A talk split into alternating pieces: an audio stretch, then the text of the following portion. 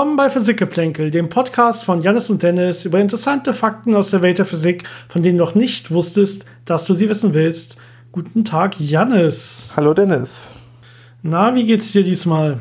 Ja, ne, es muss. Immerhin ist das Wetter schön.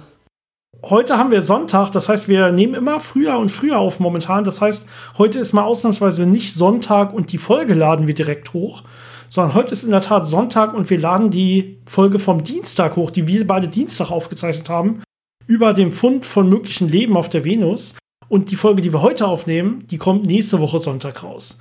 Ja, nur damit ihr Hörer das ein bisschen einordnen könnt, wann wir das Ganze aufnehmen. Das heißt, äh, normalerweise wollen wir eigentlich immer ganz gerne so ein, zwei Folgen im Voraus schon mal aufgezeichnet haben, falls irgendwie was dazwischen kommt bei uns oder so. Und wir sind ja nicht so nah an irgendeinem ja, täglichen Politikgeschehen oder so mit unserem Podcast, dass wir auf solche Sachen reagieren müssen, außer es kommt halt mal solche, ja, solche aktuellen News wirklich raus. Äh, aber was wir zum Beispiel heute erzählen über die Quantenchromodynamik, das ist hoffentlich auch noch in ein, zwei Wochen genauso gültig und deswegen sollte das ja weniger eine Rolle spielen als bei anderen Podcasts, wenn wir nicht ganz aktuell sind, sondern das Ganze in ein, zwei Wochen versetzt haben. Und äh, ja, wir, wir hatten eigentlich alles aufgebraucht an Reserve, was wir irgendwie noch in der Hinterhand hatten. Und ich glaube, wir schaffen es langsam, sie wieder ein bisschen aufzubauen. Darüber bin ich ganz froh. Wie geht's dir? Ja, ne, Quantenchromodynamik ist ja auch schon ein etwas älteres Thema, so über 60 Jahre alt. Also da sollte jetzt nicht, jedenfalls die Grundlagen sollten sich da jetzt nicht großartig ändern. Also das ist noch einigermaßen aktuell. Ähm, was natürlich ganz lustig ist, äh, letzte Woche, also in der letzten Folge, äh, hatten wir eine Frage beantwortet über die Voids im Universum, also diese großen leeren Raumbereiche. Und äh, wir haben das beantwortet, wie wir das halt so mit dem aktuellen Wissensstand äh, einschätzen können, wie sich das verhält.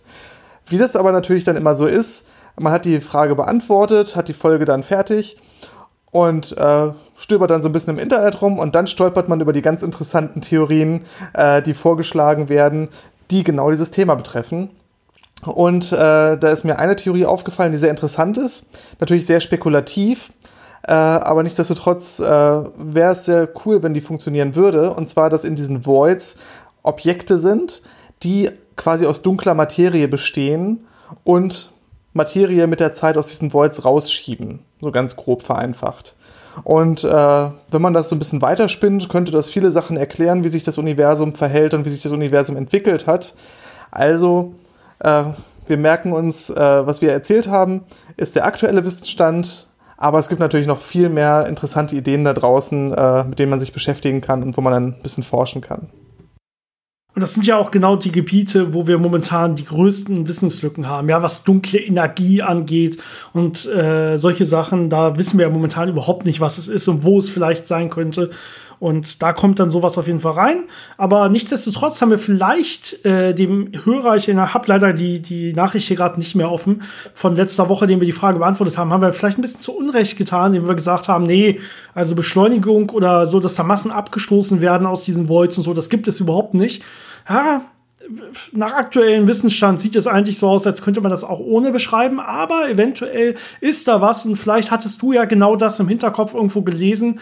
Ja, dann möchten wir uns entschuldigen und ich glaube, das ist ein super Thema, dass wir uns da beide noch mal ein bisschen näher reinlesen in solche spekulativen Theorien und Ideen und da eine eigene Folge drüber machen. Die hatten wir eh angekündigt letzte Woche, dass wir über diese Voids, über diese Leerräume noch mal eine eigene Folge machen. Das wird dann auf jeden Fall kommen. Ja, ist ja ein riesiges, spannendes Gebiet, weil das schon sehr viel über die großräumige Struktur im Universum sagt und unsere Nachbarschaft im Universum und äh, ja, sehr interessante Geschichten.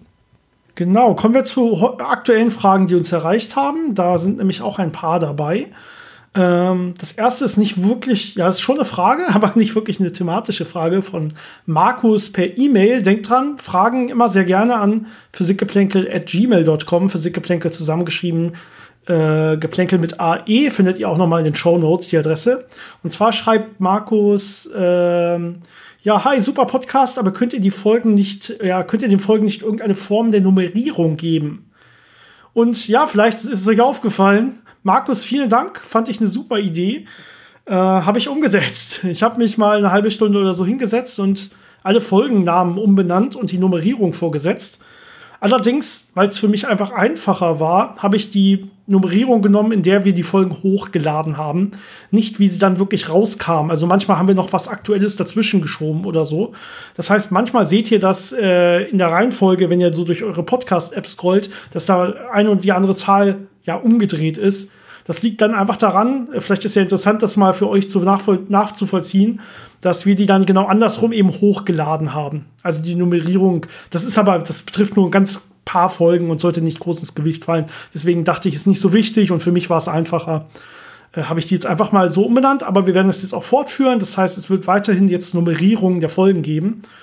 Diese Nummerierung war eigentlich auch schon immer gegeben. Die steckte ja heimlich in, wenn man den Podcast nicht über irgendeine externe Podcast-App, äh, so wie Spotify oder iTunes oder irgendeine andere App, äh, die den RSS-Feed abonniert, abgerufen hat, sondern wenn man den Podcast über unseren Podcast-Blog abgerufen hat. Da war nämlich die Nummerierung in der HTML-Adresse der jeweiligen Folge mit versteckt. Das heißt, die hatte ich jeweils, die musste ich dann nur übertragen in den Namen. Ja, vielen Dank. Kommen wir zu physikalischen Fragen. Ähm ich gucke gerade, also erstmal geht es, äh, Nelson hat uns geschrieben, fragt vor, als ich würde sagen, das sind so große Fragen, da geht es vor allen Dingen ja um so eine Art von Themenvorschlägen und nicht wirklich konkrete Fragen, die wir hier beantworten können. Ähm, er fragt einmal, was es mit der spukhaften Fernwirkung auf sich hat.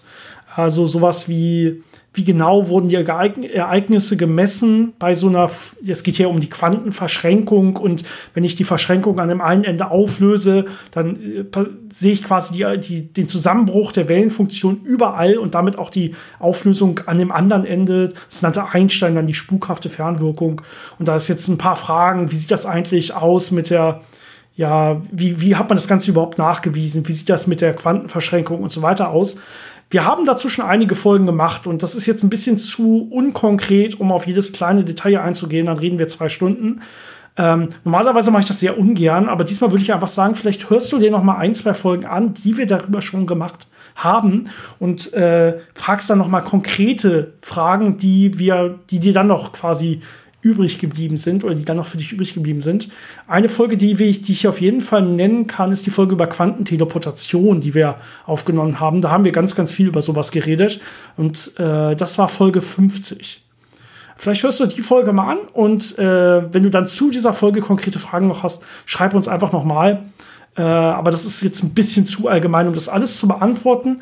Äh, genauso dein zweiter dann eine zweite Frage oder ein zweites Themengebiet ist der Doppelspalt oder das Doppelspaltexperiment. Ähm, da geht es auch so ein bisschen dazu, welche Bahn nimmt so zum Beispiel ein Doppelspaltexperiment mit einem Proton, welche Bahn nimmt das eigentlich, wann überlegt es sich, durch welchen Spalt es geht und so weiter. Ähm, das wäre im Prinzip eine eigene Folge und wir haben schon einige Folgen in der Richtung auch gehabt. Deswegen ist es eigentlich keine kleine Frage, die man mal eben so schnell vorweg beantworten kann. Vielleicht hörst du dir dazu mal vor allen Dingen die Folge über den Quantenradierer an. Das war Folge 61. Und in der Folge über Quantenradierer, da geht es nicht nur um den Doppelspalt, sondern wenn man das quasi auf die Spitze treibt. Also da geht es wirklich jetzt um die Grundlagen des Doppelspaltexperimentes. Wann wird da wirklich die Entscheidung getroffen? Ähm, das könnte dann wirklich da einige Fragen beantworten. Ja, wie gesagt, normalerweise mache ich das sehr ungern, dass ich jetzt, äh, ungern, dass ich jetzt sage, ja, für die Frage hör bitte Folge 73 und 82. Ähm, weil ich eigentlich ja davon nicht davon ausgehen kann, dass jeder immer alle Folgen gehört hat und dann alle Folgen hört, damit seine kleine Frage beantwortet wird, sondern eigentlich wollen wir hier schon dann einfach auch noch mal kurz drauf eingehen, kurz das Ganze wiederholen und die Frage beantworten. Aber das ist jetzt einfach gerade wirklich zu weit und die Themen sind zu groß, äh, sodass wir die hier nicht noch mal schnell beantworten können. Aber äh, ja, auf jeden Fall schreibt uns einfach noch mal danach vielleicht ein, zwei konkrete Fragen, die noch übrig geblieben sind, nachdem du diese Folgen gehört hast. Wir haben auch noch ein paar andere Folgen, die äh, auch über diese Experimente gehen, aber das sind jetzt, glaube ich, die spannendsten, die mir dazu so eingefallen sind. Janis, hast du dazu noch irgendwas zu sagen? Sonst suche ich, ich suche währenddessen auf also Instagram noch mal die, eine Frage raus. Die kurze Zusammenfassung vom Doppelspalt ist ja, dass das Teilchen beide Wege geht und sich erst hinterher bei der Messung festlegt, äh, wo es quasi durchgelaufen ist. Ähm, aber wie gesagt, die Folgen sind wirklich spannend. Vor allem der Quantenradierer, das spielt ja damit, äh, wann man noch dieses Ergebnis beeinflussen kann, äh, selbst wenn es schon durch den Spalt durchgegangen ist und äh, ja, dass man quasi Informationen, die es eigentlich gab, löschen kann und es damit wieder unsicher macht. Sehr interessantes Thema. Genau, so auf Instagram hat uns eine Frage von Mattes erreicht, die auch ein bisschen ausführlicher ist. Ähm, ich lese sie einfach mal vor. Die Frage: Stephen Hawking hat ja das Konzept der imaginären Zeit entwickelt. Nachdem das Universum immer expandiert, in sich wieder zusammenfällt und wieder expandiert. Somit gäbe es ja unglaublich oft den Urknall. Aber würde dieser Vorgang nicht eine absolute Zeit voraussetzen, damit alles gleichzeitig wieder zusammenfallen und expandieren kann? Oder lässt sich dies durch die Heisenbergsche Unschärferelation erklären? Dazu kann man, glaube ich, ganz am Anfang sagen, ähm, also Stephen Hawking hatte diese Idee, ähm, quasi die Zeit imaginär zu machen. Das heißt, mit der imaginären Einheit zu multiplizieren und damit ja eine imaginäre Zahl daraus zu machen, die äh, im Prinzip ähnliche Eigenschaften hat wie die normale Zeit, aber mathematisch halt so ein bisschen anders äh, betrachtet werden kann. Und was das macht, äh, das, was man auch in der, in der Quantenfeldtheorie gemacht, ist, dass das ähm, Singularitäten entfernt. Das heißt, dadurch, dass man jetzt in die komplexe Zahlenebene geht, dass man diese imaginäre Einheit einführt, kann man drumherum kommen, diese Singularitäten zum Beispiel in schwarzen Löchern oder am Urknall zu haben. Das heißt, nicht alles war an einem Punkt, sondern es hatte schon eine gewisse Größe. Und das ist natürlich äh, ganz interessant, wenn man das schafft, weil Singularitäten immer ein Problem sind. Unendlichkeiten in der Physik bedeuten immer, da bricht meine Theorie zusammen. Und wenn man es jetzt schafft, ähm, da Vorhersagen zu machen, dass das nicht der Fall ist und das dann äh, nachweisen könnte in Experimenten, wäre das sehr interessant und sehr spannend. Das würde natürlich aber bedeuten, dass es keinen Urknall gab in dem Sinne. Das heißt, äh, selbst wenn das Universum sehr, sehr, sehr klein begonnen hat, hat es schon eine endliche Größe und es war nie wirklich in einem Punkt. Ja, der, der zweite Teil, der quasi noch mit drin steckt in dieser Frage, ist nach der absoluten Zeit des Universums, gerade wenn es sich ausdehnt und wieder zusammenzieht. Ähm, das haben wir ja nicht nur, also das haben wir auch in unserem aktuellen Modell äh, der Kosmologie, dass sich, wo sich das Universum wahrscheinlich nicht wieder zusammenzieht, sondern wo es einfach beim Urkern gestartet ist und jetzt sich einfach ausdehnt und ja beschleunigt, weiterhin ausdehnt, auch wenn die Beschleunigung immer kleiner und kleiner wird. Ähm, das ist ja so mehr oder weniger das aktuelle Modell. Diese ja, Beschleunigung des Universums kann man jeweils mit dem sogenannten Hubble-Parameter beschreiben. Also wie stark ist quasi die Expansion des Universums. Und im Prinzip kann man sagen, je nachdem, wie groß gerade der Hubble-Parameter ist, äh, befinde ich mich an dem und dem Punkt in der, ja, nach dem Urknall. Das heißt, das ist so ein Trick, wie ich eine absolute Zeit definieren kann. Weil eigentlich sagt ja die spezielle Relativitätstheorie, es gibt gar keine absolute Zeit, sondern ja, jeder hat lokal für sich genommen irgendwie eine Zeit, die er misst auf seiner Uhr. Das nennt man dann Eigenzeit. Ja, aber es gibt keine Gleichzeitigkeit zum Beispiel. Es gibt keine, ich kann nicht sagen, an dem Punkt und an dem Punkt waren jetzt diese beiden Ereignisse gleichzeitig, sondern ich kann sagen, okay, für den und den Beobachter waren sie gleichzeitig, für einen anderen Beobachter wären sie dann aber nicht mehr gleichzeitig gewesen. Und jetzt will man ja irgendwie sagen, okay, das Universum ist zum Beispiel 13,8 Milliarden Jahre alt. Naja, da muss es ja irgendwie eine Gleichzeitigkeit für alles im Universum geben, sonst könnte ich ja so eine Aussage gar nicht treffen. Und ja, hier muss man, das ist so ein bisschen eine vereinfachte Aussage. Also die Aussage selber, das ganze Universum ist 13,8 Milliarden Jahre alt, stimmt so quasi nicht ganz, nicht wirklich. Ähm, aber hier fließt zum Beispiel die Vereinfachung rein, dass das Universum auf großen Skalen, dass das komplett flach ist und kom ziemlich komplett leer ist. Ja, das heißt, diese ganzen Möglichkeiten nach der speziellen Relativitätstheorie, wie sich so eine Zeitdilatation oder so ergeben könnte. Zum Beispiel aufgrund von gravitativen Einflüssen. Wenn ich sehr nah bei einem schwarzen Loch bin, dann wird die Zeit, die Eigenzeit zum Beispiel langsamer im Vergleich zu einem äußeren Beobachter. Ähm, solche Effekte habe ich nicht, wenn ich das ganze Universum betrachte, weil das ganze Universum ungefähr flach ist. Ja, klar, ich werde kleine Unterschiede haben. Bin ich jetzt gerade äh, in der Nähe von ganz vielen Sternen, in der Mitte eines Galaxiehaufens, oder bin ich irgendwo gerade innerhalb so eines Voids, den wir angesprochen haben, wo quasi gar nichts los ist?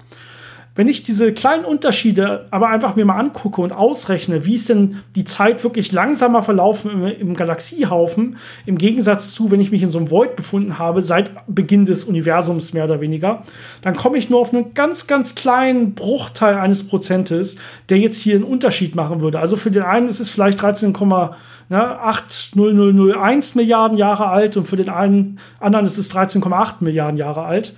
Ähm, Und so genau ist dieser, dieser Wert eh nicht. Ja, dieser Wert hat eh relativ große Fehlerbalken. Deswegen macht es eigentlich gar keinen Unterschied. Also es gibt eigentlich nicht diese globale Zeit, aber mehr oder weniger kann man sagen, alles ist ungefähr so alt. Und ja, man kann so eine Art absolute Zeit jetzt noch definieren, wenn ich zum Beispiel diesen Hubble-Parameter nehme, den ich angesprochen habe. Also wenn ich sage, hey, ich betrachte einfach alles, das momentan ähm, den und den Hubble-Parameter hat. Also wir haben momentan einen Hubble-Parameter für knapp über 70. Und wenn ich jetzt sage, ich gucke mir jetzt alles im Universum an, was genau diesen Hubble-Parameter hat von knapp über 70 und sage, das ist jetzt nach meiner Definition alles gleichzeitig, das ist jetzt, dann kann ich schon sagen, ah, das ist alles so und so lange nach dem, nach dem Urknall quasi. Das Einzige, was mir jetzt die spezielle Relativitätstheorie und auch die allgemeine Relativitätstheorie dann sagt, ist, das ist keine eindeutige Definition. Ich könnte sie auch anders treffen. Ich könnte auch sagen, ähm, ja, wir sind jetzt gleichzeitig mit dem und dem Ort, der einen ganz anderen Hubble-Parameter hat. Ich kann diesen, diesen Durchschnitt durchs Universum quasi beliebig wählen. Aber normalerweise ist das die Art, wie wir das definieren. Und dann sagt man, alles ist ungefähr 13,8 Milliarden Jahre alt. Und dann ist das auch halbwegs wohl definiert. Also so kann man schon absolute Zeiten festlegen und kann sagen, dann und dann war der Urknall. Man guckt einfach an, in der Raumregion, für die man sich interessiert, wie schnell expandiert die momentan. Und dann kann man ungefähr sagen, so und so äh, Zeit seit dem Urknall muss also vergangen sein. Ja, das hast du sehr schön zusammengefasst. Dankeschön. Ist auch relativ komplex. Ich weiß nicht genau, wie verständlich das war. Schreibt uns ansonsten einfach noch mal Fragen dazu. Die haben wir eh immer sehr gerne. Und ja, ich glaube, mehr Fragen hatten wir nicht, oder Janis? Hatte ich noch irgendwas anderes vorher angesprochen in unserer kurzen Vorbereitungszeit? Ich würde mich da nicht dran erinnern, nee. okay, falls wir was überlesen haben, finde ich es bestimmt noch raus bis zum nächsten Mal. Sonst schreibt mir einfach noch mal, dann entschuldige ich mich. Und das kommt dann auf jeden Fall noch. Und dann reden wir einfach mal über unser heutiges Hauptthema, würde ich sagen, nämlich die Quantenchromodynamik. Erstmal ein ja sehr kompliziert klingendes Wort. Es geht um die ja, es geht um die starke Kernkraft. Die Kernkraft, die die Quarks zusammenhält, die dann nachher die sogenannten Hadronen bilden, also sowas wie Protonen und Neutronen. Dann gibt es dann noch Mesonen und sowas. Ähm, aber man kennt vor allen Dingen Protonen und Neutronen, die dann den Atomkern ausmachen. Und ja, alles zusammengehalten wird durch die stärkste Kraft, die wir überhaupt kennen, nämlich die starke Kernkraft, deswegen heißt sie ja so, beschrieben durch die Quantenchromodynamik, also Quantendynamik, da steckt ja schon drin, es ist irgendwie eine Quantenfeldtheorie. Ähm, und Chromo in dem Fall für Farbe. Das heißt, es geht hier irgendwie, irgendwie hat es was mit Farben zu tun. Das, da kommen wir, glaube ich, hoffentlich noch drauf, was das genau jetzt für eine Bedeutung hat in der Quantenchromodynamik oder kurz QCD. Genau, die Quantenchromodynamik ist wie auch die Quantenelektrodynamik und die elektroschwache Wechselwirkung eine von den fundamentalen Wechselwirkungen. Die Gravitation lässt man immer so ein bisschen raus, weil die ja so ein bisschen speziell ist und sich da nicht so wirklich einfügt. Äh, die anderen drei lassen sich ja alle vereinigen im Standardmodell. Das beschreibt ja alle unsere Elementarteilchen, die wir heutzutage kennen und eben die Kräfte, die da wirken. Und äh, ich glaube, wir haben schon mal ein bisschen was über Quantenelektrodynamik erzählt, ne? wie äh, solche normalen Elektronen miteinander wechselwirken und diese ganzen Geschichten und wie man das dann mit der schwachen Wechselwirkung vereinigen kann. Und äh, jetzt kommt halt so der letzte Baustein aus diesem Bereich, das ist die starke Kernkraft. Und die wird eben beschrieben, auch durch eine, wie du schon sagtest, Quantenfeldtheorie.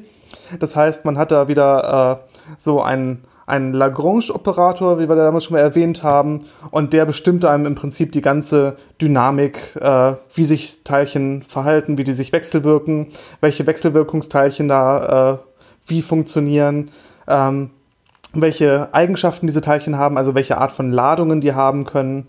Und äh, das alles zusammengenommen äh, gibt einem dann eben die Grundlage um Voraussagen machen zu können, wie sich zum Beispiel im Kern Teilchen verhalten. Ähm, entwickelt wurde das ungefähr vor 60 Jahren, in den 60er Jahren, vor allem von Murray Gell-Mann, aber auch von vielen anderen sehr intelligenten Physikern.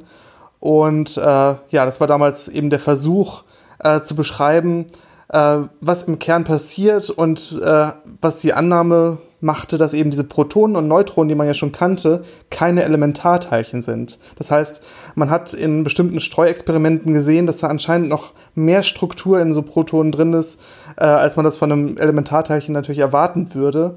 Und die haben das halt dann interpretiert, dass diese Protonen jetzt aus Quarks bestehen.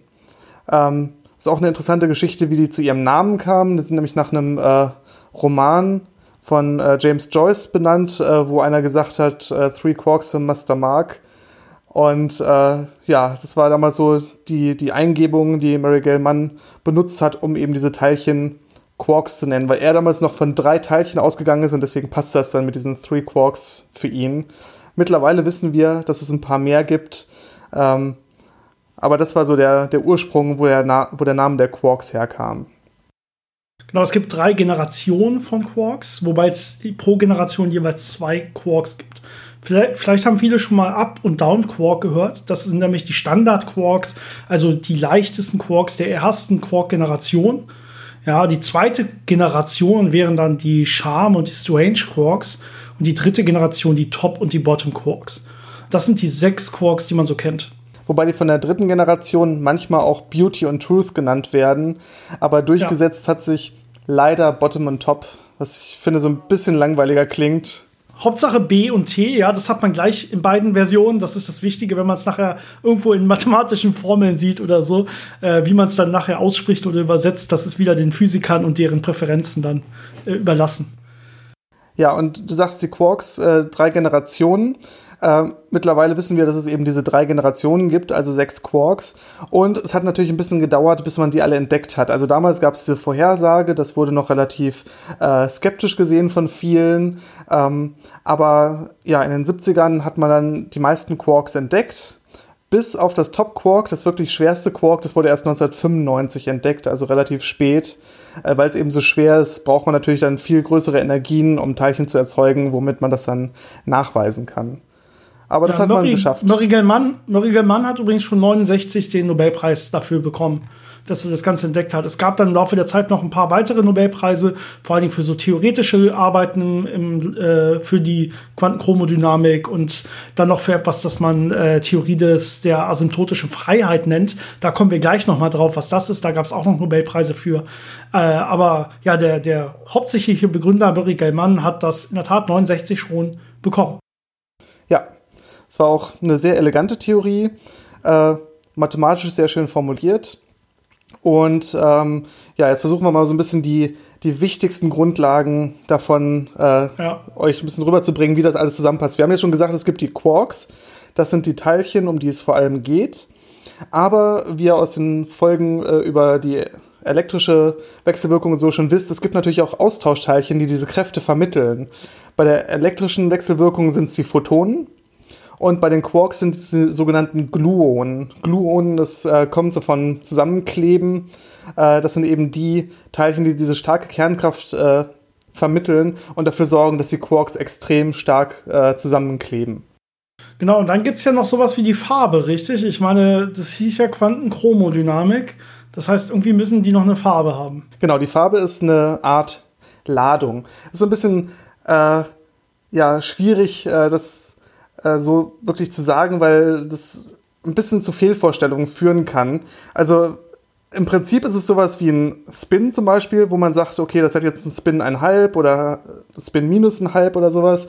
Oder äh, ja, oder es ist auch wie eine Art Ladung, also wie eine elektrische Ladung. Es ist halt eine Eigenschaft von den Teilchen.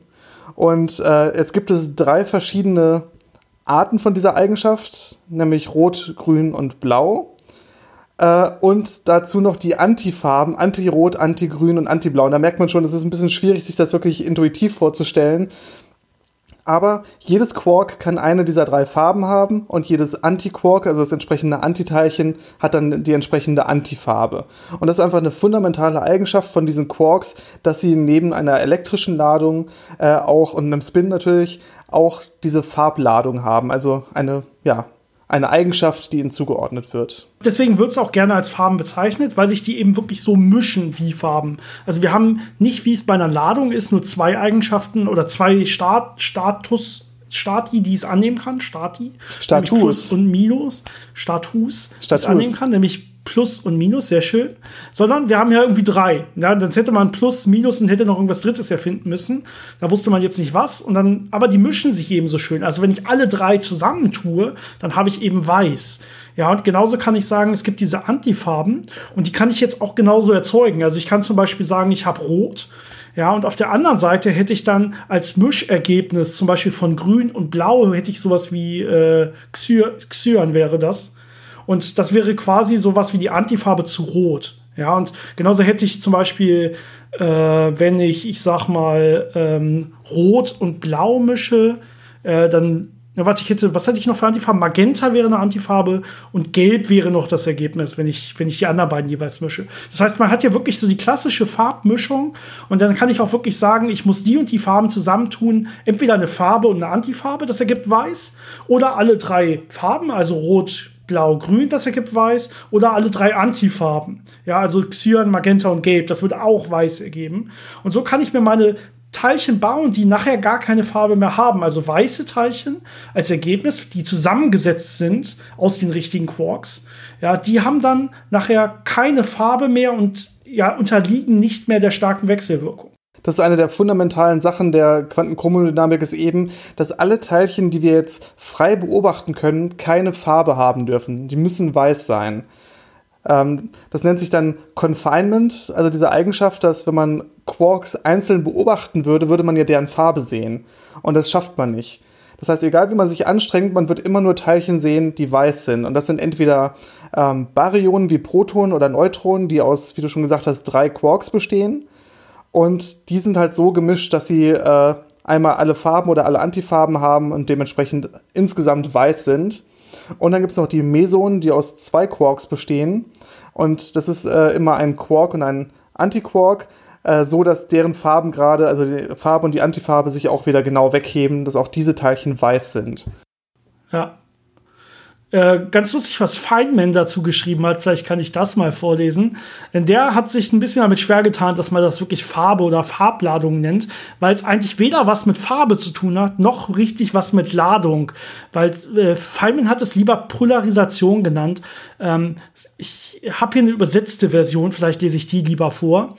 Äh, Feynman hat äh, natürlich auf Englisch, aber er hat äh, sowas gesagt wie: Diese Physiker-Idioten, unfähig, sich irgendwelche wundervollen griechischen Wörter auszudenken, bezeichnen diese Art der Polarisation mit dem unglücklichen Begriff Farbe, sick der nichts mit der Farbe im üblichen Sinne zu tun hat. Also, na, er beschwert sich ein bisschen äh, und sagt, in Wirklichkeit ist das eine Art von Polarisation und so kann man sich das vielleicht auch vorstellen obwohl es im klassischen Sinn wie die Physik in, der, in den Feldtheorien die Ladung bezeichnen, eher eine Ladung ist. Das heißt, als Erhaltungsgröße und man kann dann noch so physikalische Theorien wie zum Beispiel das Noether-Theorem darauf anwenden, äh, so dass sich das Ganze verhält wie wirklich eine Ladung. Aber ja, wenn man sich das irgendwie vorstellen will, dann eher nicht als so eine elektromagnetische Ladung plus oder minus, sondern eher als eine Art Spin oder Polarisation. Also irgendwie schwingt die Wellenfunktion in die eine oder in die andere Richtung. Vielleicht kann man sich das eher so vorstellen. Und hier gibt es halt mehr oder weniger drei mögliche Richtungen.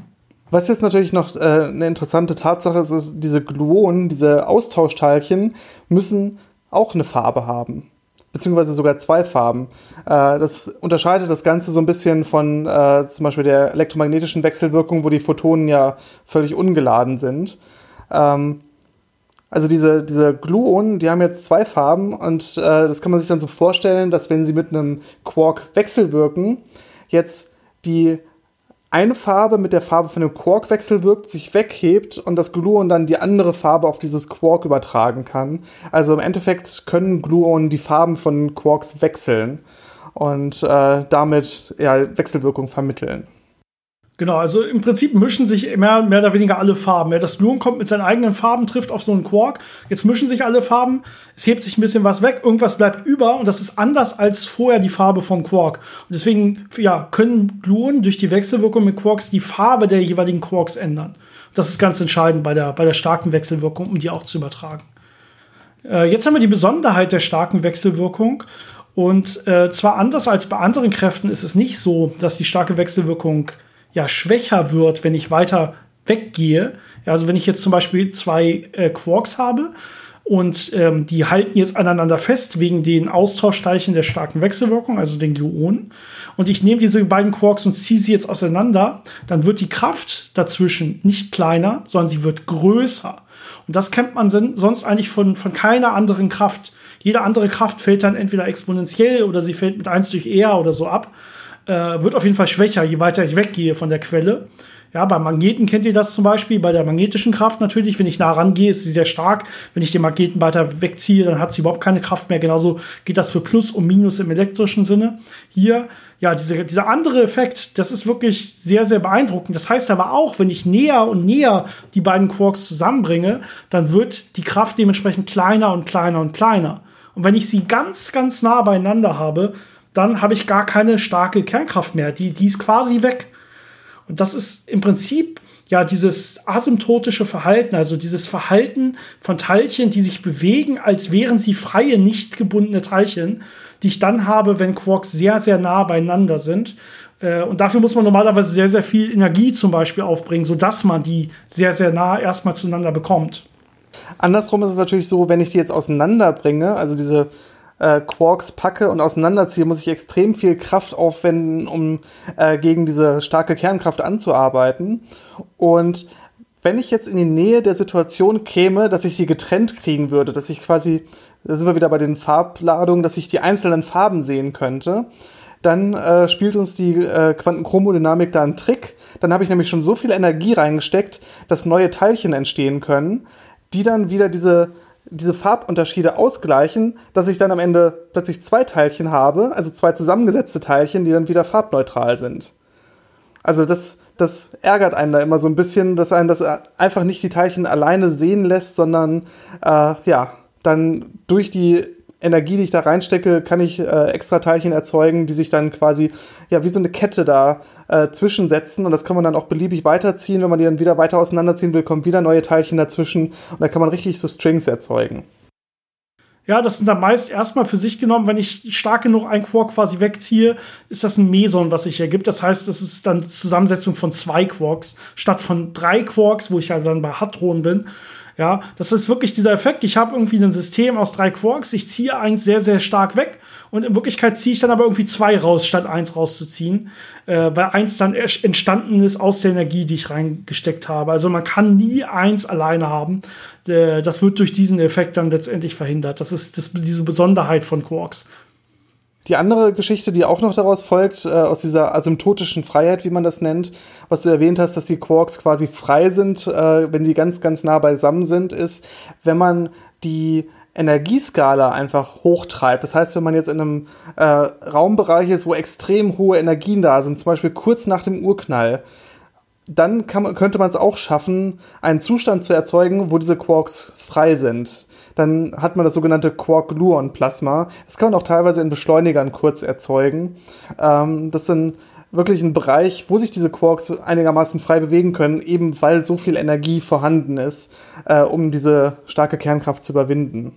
Genau, also man hat dann keine Bindung mehr durch diese Gluon letztendlich. Ja, das ist ja, das ist wirklich besonders, dass die Kernkraft selber das äh, so machen kann. Andere Kräfte können das grundsätzlich nicht machen. Äh, das sorgt aber auch dafür, dass die starke Kernkraft normalerweise immer eingeschränkt ist auf einen sehr, sehr kleinen Bereich. Das heißt, wenn ich mein, mein System aus drei Quarks zum Beispiel habe in so einem Hadron, dann geht das eigentlich nicht wirklich darüber hinaus. Die starke Kernkraft endet dann sehr, sehr, sehr schnell. Ja, die fällt quasi exponentiell ab nach außen hin, wenn ich da nichts mehr habe. Und auf lange Sicht gewinnt dann zum Beispiel im Atomkern die, äh, die elektromagnetische Kraft. Also zum Beispiel die Protonen, die ich habe in einem Atomkern, die stoßen sich ab. Ja, und da habe ich dann Neutronen da drin, die das ein bisschen verhindern und ein bisschen ausgleichen und so weiter. Da spielt dann auf diesen Skalen die starke Kernkraft sehr, sehr schnell gar keine Rolle mehr. Äh, einfach nur, weil die eben so stark eingeschränkt ist auf diese sehr nah beieinander sitzenden äh, Quarks, die ich wirklich habe. Genau, das heißt, effektiv wird dann ein Proton das nächste Neutron noch relativ gut anziehen, aber das Proton wird dann dahinterliegende Neutron nicht mehr wirklich stark anziehen. Das muss dann das nächste Neutron machen, das sich dann quasi an das nächste Teilchen bindet und so. Das heißt, da habe ich eher so ein Netzwerk aus starken Kernkräften, aber ich habe nicht so äh, diesen Fall, dass ein Teilchen wirklich alles an sich ranzieht, von egal wie weit weg das kommt. Hm. Genau, es ist in Wirklichkeit ein bisschen komplexer, warum dann so ein Atomkern wirklich zusammenhält, der ja eigentlich nur aus Protonen und Neutronen besteht, die sich elektromagnetisch abstoßen. Wenn wir sagen, okay, die starke Kernkraft spielt eigentlich auf langes gar, gar keine Rolle, da gibt es in Wirklichkeit viele kleine Effekte. Und wir hatten sogar das Ganze mal besprochen in einer Podcast-Folge. Ähm, die müsste ich noch mal raussuchen, die habe ich gerade nicht mehr äh, auf dem Schirm. Es war auf jeden Fall eine Folge, wo es über essentielle Formeln gibt. Vielleicht sucht ihr sonst die selber nochmal, wenn ihr daran interessiert seid. Essentielle Formeln der Physik, da haben wir mal besprochen, ja, wie sieht also eigentlich das Potenzial innerhalb so eines Atomkerns aus und warum äh, gibt es da dann wirklich Bindungsenergien und gebundene Zustände, obwohl ich da eigentlich nur sich abstoßende Teilchen zusammen habe. Ähm, aber ein großer Teil davon spielt auch die starke Kernkraft, ähm, aber eben nur immer auf sehr, sehr kleinem Maßstab, sehr, sehr lokal gedacht, wie du das gerade gesagt hast. Ähm, der Vorteil, den das Ganze hat, dass sie wirklich nur so lokal wirkt, ist, dass man Methoden entwickeln kann, um äh, Berechnungen durchzuführen, die Vereinfachungen machen. Weil mit der vollen Quantenchromodynamik Berechnungen zu machen, ist wirklich kompliziert und sehr schwierig. Es gibt dann verschiedene Arten, wie man noch effektive Theorien da machen kann, äh, um das ein bisschen leichter zu rechnen. Und äh, da gibt es zum Beispiel eine Art, wie man äh, in der Kernphysik Sachen berechnen kann, ohne wirklich jetzt auf die einzelnen Quarks einzugehen. Ja, wir haben jetzt ja schon gesagt, dass die Quarks jeweils drei Farben haben können und die Antiquarks dann jeweils die jeweiligen Antifarben haben. Äh, was wir noch gar nicht gesagt haben, ist, welche Farben jetzt eigentlich die Gluonen haben.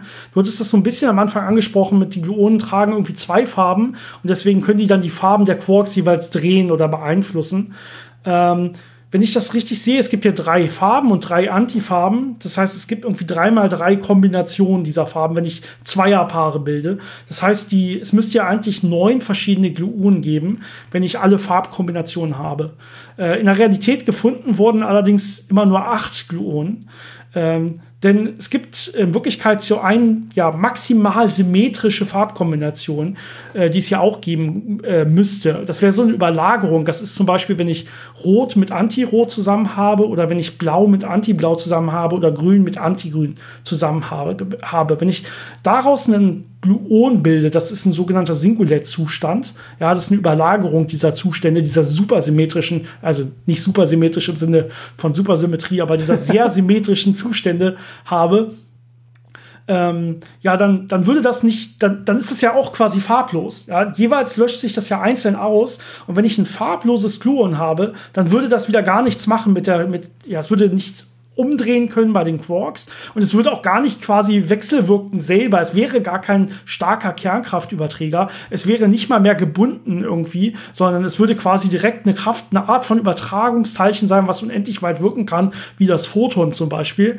Und sowas hat man bisher einfach nicht gefunden. Das heißt, man geht davon aus, dieses ja hochsymmetrische Kombinationsteilchen Rot, Antirot, Blau, Antiblau, Grün, Antigrün, das gibt es wohl nicht. Aber alle anderen Kombinationen, ne? also zum Beispiel Rot, Antigrün, Antigrün, Grün, Antirot und so weiter. Es muss immer ein Teilchen, ein Antiteilchen sein. Ähm, diese Kombination gibt es alles. Das sind dann acht verschiedene Gluonen, auf die man kommt. Jeweils ein Teilchen, ein Antiteilchen oder ja, und es muss dann jeweils jede andere Farbkombination möglich sein. Genau, was man dazu noch sagen sollte, ist, es gibt keine Gluonen, die jetzt einfach nur aus einer Farbe und einer Antifarbe bestehen, sondern das sind dann immer so wie in der Quantenmechanik üblich Linearkombinationen. Das heißt, ich habe dann zum Beispiel Rot-Anti-Blau plus Anti-Rot-Blau oder sowas in der Art. Also es ist nicht so ganz einfach, wie man sich das vorstellt, sondern es ist so ein bisschen komplexer. Es sind immer so Mischzustände, aber grob gesagt kann man sich vorstellen, im Prinzip haben die zwei verschiedene Farben, sodass sie die Farbe wechseln können. Ja, aber das macht es dann auch noch ein bisschen komplizierter, wenn man das berechnen möchte, weil es eben nicht wirklich so einfach ist, wie man sich das jetzt anschaulich vorstellen könnte, sondern immer so ein bisschen komplizierter. immer, immer ein klein bisschen mehr, so dass man, genau, dass man nicht richtig wirklich Zahlen rausbekommt, wenn man irgendwas rechnet, sondern man muss irgendwie Störungstheorien rechnen, obwohl das ja auch schon sehr schwer ist, oder solche effektiven Theorien probieren zu zu benutzen, wo man grobe, wo man grob Sachen zusammenfasst und dann einfach nur mit, mit dem weiterrechnet oder mit irgendwelchen Teilchen weiterrechnet, die es eigentlich gar nicht gibt, aber die Teilchen beschreiben quasi die Subsysteme relativ gut. Äh, und deswegen muss man nicht diese Subsysteme, diese Untersysteme einzeln berechnen, sondern es reicht dann mit diesem hypothetischen Teilchen weiterzurechnen. Solche Tricks nimmt man dann normalerweise. Und da macht man auch sehr, sehr gute Vorhersagen. Bisher wurde alles, ja, im Prinzip bestätigt, was vorhergesagt wurde durch die Quantenchromodynamik. Allerdings liegen die Fehlerbalken oder liegen die Fehlergrößen dieser Vorhersagen meistens auch ungefähr so bei einem Prozent oder so. Also diese Vorhersagen der Quantenchromodynamik, wenn man die macht, die man macht aufgrund dieser ja extremen Vereinfachung, die ja, weil man eben noch nicht konkret Sachen explizit berechnen kann, liegen halt die Fehlerbalken relativ groß. Aber immerhin, da ist man immer bisher drin gewesen. Und 1% ist jetzt nicht so schlecht. Also es Das gibt, stimmt. Es gibt äh, bessere Fehlerbalken natürlich, aber wenn wir jetzt zum Beispiel in die Astronomie gucken, da ist es teilweise wesentlich schlimmer. Also das passt dann schon. Ja, äh, klassischer Ausspruch war ja immer, ne, in der Astronomie liegt der Fehlerbalken im Exponenten. Äh, das, das heißt, da geht es dann um plus minus ein oder zwei Größenordnungen oder so und nicht mehr um ein, ein zwei Prozent. Das heißt, dementsprechend hast du recht, ist die Quantenchromodynamik schon eine sehr genaue Theorie, auch ohne dass man sie explizit bisher löst. Für die meisten Fälle zumindest. Das war so der erste wirklich sehr grobe Überblick über die Quantenchromodynamik. Da steckt noch viel mehr dahinter. Da steckt äh, mathematisch unheimlich viel äh, dahinter, was sehr interessant ist, wenn man schon so ein bisschen fortgeschritten in der Mathematik ist, äh, was so Darstellungstheorie und Gruppentheorie und so angeht. Also sehr spannendes Thema da. Ähm, aber ich glaube, das kann man im Podcast wirklich nicht äh, gut erklären, weil das einfach sehr, sehr komplex wird. Ähm, ich glaube, die, die wichtigste Idee so als Zusammenfassung ist eben, wir haben die Quarks, wir haben Gluonen, die die äh, starke Wechselwirkung vermitteln und äh, Farbladung ist so die wichtige Ladung von der starken Wechselwirkung, äh, die von Gluonen ja, verändert werden kann und die dafür sorgt, dass die Quarks eben so schön äh, zusammenbleiben in diesen äh, Mesonen oder Baryonen. Und ähm, das war eigentlich so alles, was man wissen muss, glaube ich. Hast, hast du sehr schön nochmal zusammengefasst, glaube ich. Äh, ja, ich, mir fällt auch gerade nichts, nichts ein, was nicht ein Physikstudium noch erfordert vorher. äh, oder wo man wirklich was so aufschreiben muss an Mathematik oder so. Genau, also ähm, wichtig ist, alle Teilchen, die wir sehen, ja, um das deine Zusammenfassung nochmal zu beenden quasi, äh, die sind eigentlich weiß. Das heißt, die haben keine Farbladung, wechselwirken dementsprechend nicht mit Gluonen und mit der starken ja, Kernkraft. Äh, und da kann man sich dann auch schon denken, wie muss irgendwas zusammengebaut sein. Also immer wenn ich was aus Quarks zusammenbauen will, muss ich gucken, dass die Farben, die ich benutze, am Ende weiß ergeben. Und es gibt auch nur solche Art von Veränderungen. Also immer wenn ich ein Quark verändere oder ein System von Quarks verändere mit Gluonen, da muss das aber immer weiß bleiben, quasi das Gesamtergebnis. Was vielleicht noch ganz äh, lustig ist am Ende, die elektrische Ladung, die wir jetzt völlig rausgelassen haben, die Quarks aber auch haben, äh, ist typischerweise bei Werten von zwei Drittel oder ein Drittel oder entsprechend minus zwei Drittel oder minus ein Drittel für die Quarks. Also es ist ganz lustig, dass das dann äh, so gut passt, dass dann eben, wenn man drei Quarks zusammenpackt oder dass dann ein Quark und ein Antiquark äh, zusammenpackt, dass dann eben wieder ganzzahlige Ladungen rauskommen, also ganzzahlige elektrische Ladungen rauskommen. Ja, wir, wir reden ja eigentlich von der Elementarladung, wo wir sagen, das ist die kleinstmögliche Ladung und kleiner geht eigentlich nicht, das kann man nicht mehr teilen, ja, die Ladung eines Elektrons oder eines Protons. Und ja, Quarks scheinen ja irgendwie ganz komische Arten dazu haben. Eine zwei Drittel, ein Drittel oder zwei Drittel minus ein Drittel. Aber man sieht die ja nie einzeln. Man sieht die ja immer nur im Verbund, sodass die Farbladung null ist und dass die, die elektromagnetische Ladung ganzzahlig ist. Entweder 0, 1 oder minus 1. Und das ist das Besondere. Deswegen ist es schon eine Elementarladung, zumindest soweit wir das von außen sehen können. Wenn ich mir die Quarks irgendwie einzeln angucken könnte, dann wäre es vermutlich anders. Gut, äh, schickt uns wie immer eure Fragen und äh, würde es extrem helfen, wenn ihr diesen Podcast teilt und euren Freunden empfehlt. Und ansonsten ähm, sehen wir uns hoffentlich oder hören wir uns hoffentlich nächste Woche wieder. Bis dahin, ciao. Bis dann.